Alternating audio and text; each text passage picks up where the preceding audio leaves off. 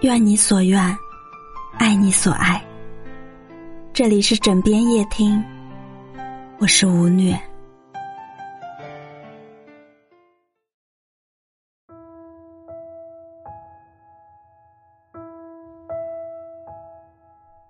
囧囧你好，我是易阳姐，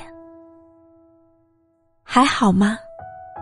很久不见，甚是想念。得知芒果 TV 准备做一档新节目，内容是囧囧你们筹备打造一家广播小站的事儿，不禁让我想起当年和你的初见，这才觉得时间过得真是好快呀！怎么就到了？回忆往事的时候了呢，感慨，泪奔，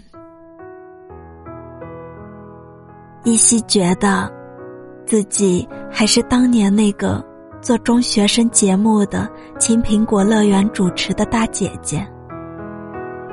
觉得那个阳光灿烂秋日的夜晚，你和丹妮一起走进我办公室的场景，还恍如昨天。其实我一直有个疑问，就是当初你和丹妮是如何穿过电台重重戒备森严的警备和保卫，直接就能来到我们办公室的？当时我还有不到一个小时的时间，就要上直播了。突然闯进来两个学生，认真的对我说：“营养姐姐。”有机会能和你们一起主持节目吗？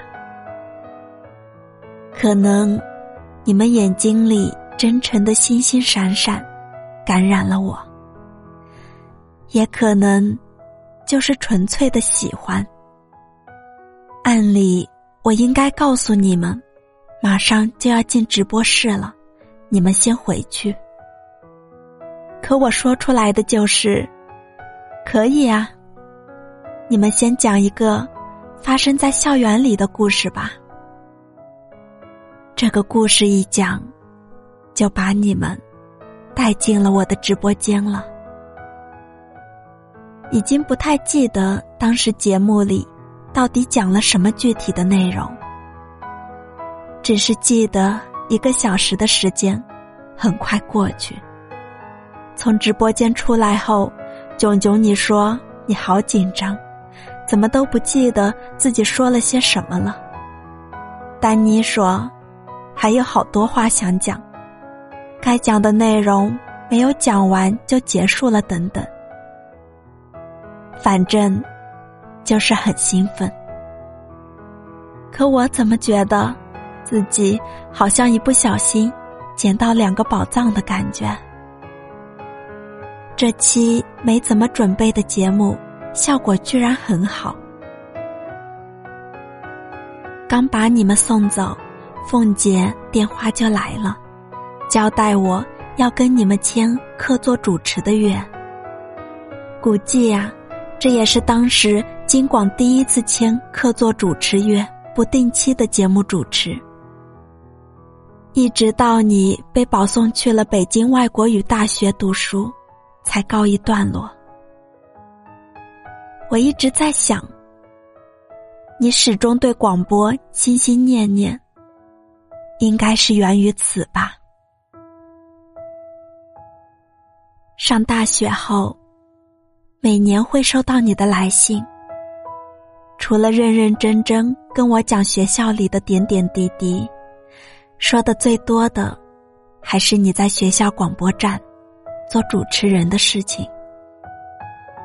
忽然发现，好像根本想不起来，我们最后一次主持是什么时候了。嗯，这样也挺好的，这样就好像我们在一起的日子从来没有结束，就好像明天的广播还会继续。生如羁旅，难免跌宕。唯一能温暖人世的，大概就是不相忘。炯炯，你的不忘如此珍贵。这些年虽然联系不多，偶尔几次碰面都很匆忙。其实我很喜欢这样，凡事不用太刻意，很多东西都在那里，一直在那里，在心里。只想要祝福你一句：有时候要放慢些脚步，停下来看看风景，为家人，为自己。保护好身体，阴阳姐。